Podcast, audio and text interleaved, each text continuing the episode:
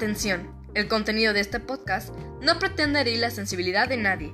Las opiniones emitidas son responsabilidad de sus colaboradores. Bienvenidos al podcast de problemas sociales y políticas en Latinoamérica. Mi nombre es Vania y hablaré sobre la actual problemática en ciertos países de Latinoamérica. Fíjense, eh, la otra vez estaba navegando en una red social que no me lo nieguen, es bastante, bastante buena y es TikTok, ¿no? Yo sé que ustedes lo tienen y es muy entretenida. Y me apareció una impresionante cantidad de videos donde estaban hablando sobre los conflictos que están pasando en nuestros países vecinos, que es Colombia, Argentina y Guatemala, ¿no? Y obviamente nunca falta, eh, lamentablemente, México, ¿verdad? Eh, los primeros videos que observé fue de los conflictos que en estos momentos tiene Colombia, ¿no? Eh, las manifestaciones del pueblo hacia el gobierno. Me van a decir, Vania, eh, ¿por qué, no? ¿Por qué se está haciendo esto? Simple y sencillamente por la reforma tributaria que el presidente Iván Duque quería poner en marcha desde hace una semana.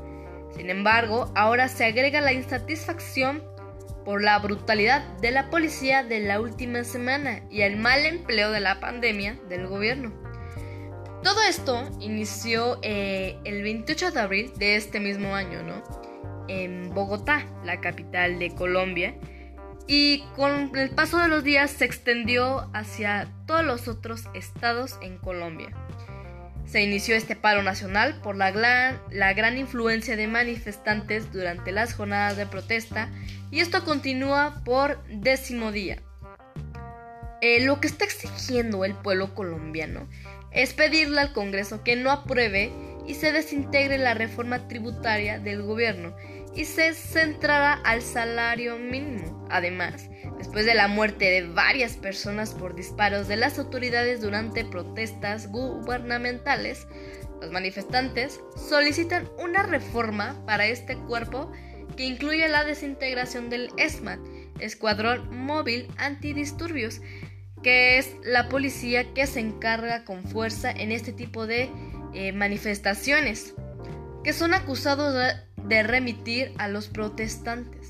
También se manifiestan contra un proyecto de reforma a la salud, exigen el cumplimiento de lo acordado en el acuerdo de paz en 2016 rechazan las políticas militares y conservan su posición contra la factura hidráulica y las fumigaciones de glisofato que el gobierno pretende reiniciar.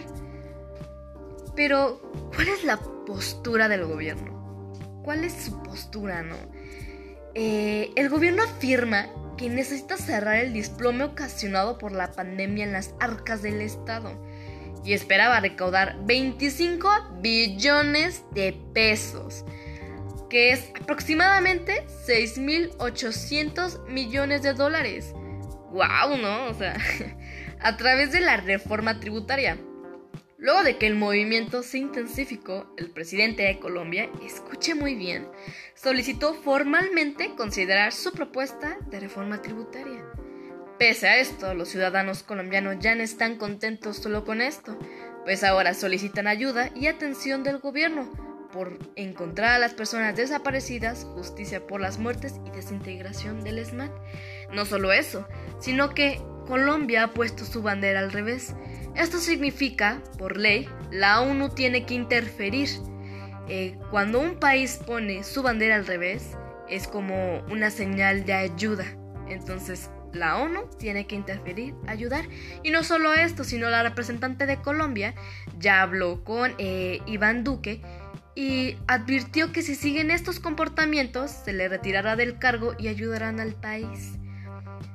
Pero me van a decir, Vania, ¿qué es la, la reforma tributaria? No estoy entendiendo nada. El gobierno de Colombia destapó una de sus cartas de nueva reforma tributaria que se denominó Reforma Social Solidaria y Sostenible, y se trata de un proyecto de ley que radicará con el Congreso de la República después de Semana Santa. El Estado esperaba recaudar 25 billones de pesos. Eh, en pocas palabras, el gobierno buscaba recaudar más impuestos afectando el bolsillo de los colombianos, para así financiar nuevos proyectos, mantener el grado de inversión, la confianza extranjera y pagar sus deudas.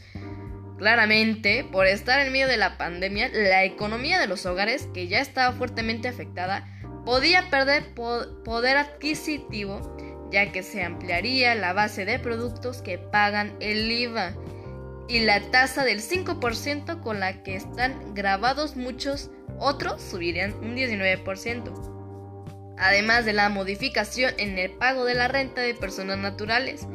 Es por ello que la molestia en todo el país fue eso que detonó la chispa. Por otro lado, otra desgracia que estamos pasando y Argentina.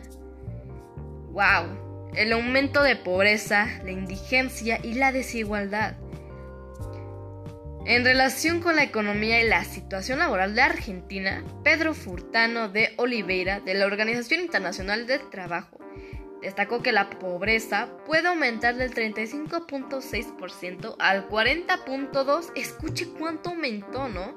La indigencia subir del 7.7 al 10.8. La desigualdad, escuche muy bien, del 23% al 52.5. Es una es un gran, una gran cantidad, ¿no? Eso es horrible. En su exposición, Olivera hizo hincapié en la situación de los jubilados, considerados un grupo de riesgo ante una posible infección del coronavirus. Los adultos mayores nos preocupan bastante, ya que es un grupo que tiene una reducida cobertura del sistema jubilatorio y necesitan seguir trabajando. Esto es lo que aseguró el experto. Y el 62% sigue como jefe del hogar y la necesidad es aún más grande que las mujeres mayores.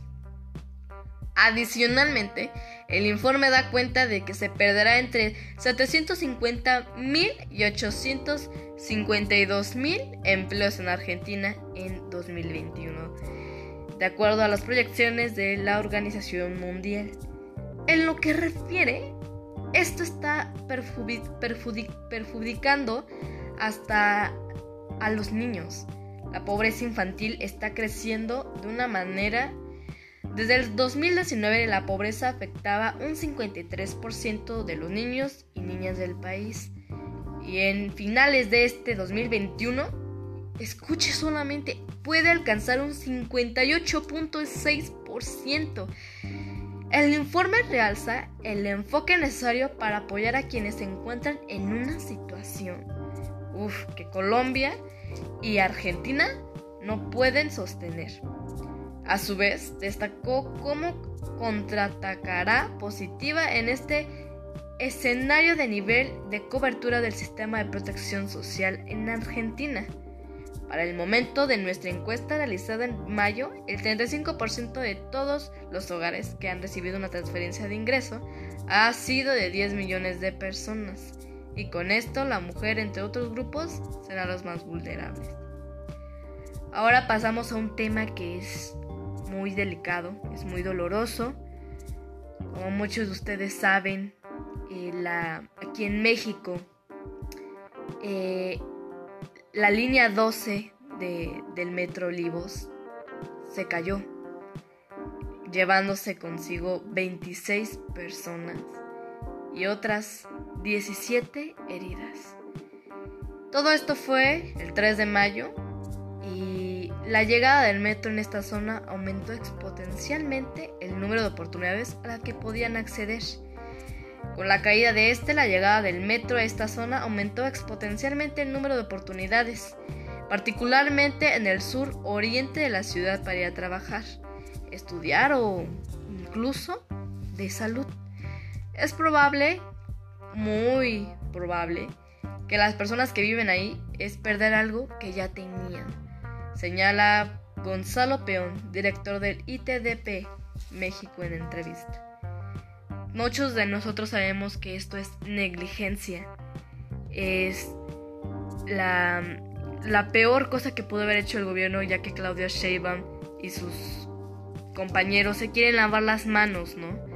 Diciendo que, que no tuvieron culpa de lo ocurrido cuando, cuando claramente personas que viven ahí, en negocios ya habían dado informes a las autoridades de todo este hallazgo, ¿no? Ya se sabía que el metro estaba en muy malas condiciones, la calidad eh, de los materiales era muy baja. Entonces, que no se quiera lavar las manos, ¿verdad? Sabemos que ellos tienen una gran culpa porque se apropiaron del dinero que, les fue otorgado, ¿no? Y es muy triste ver a las personas que se llevaron consigo, sus familiares, personas heridas y personas que están afectadas ya que sin el metro tienen que transportarse en autobuses, en micros, pero todo esto es una batalla porque dicen las personas que tarda horas en llegar, eh, no llegan a tiempo a sus trabajos y claramente esto es muy feo. Y bueno, uff, se nos fue el tiempo muy rápido, ¿eh? Demasiado. Pues bien, mis queridos oyentes, esta fue una transmisión más para tenerlos muy informados de todo lo que pasa alrededor del mundo. Recuerden, yo soy su colaboradora Dani Arroyo, quien los mantendrá informados. Pasen una excelente tarde. Hasta la próxima.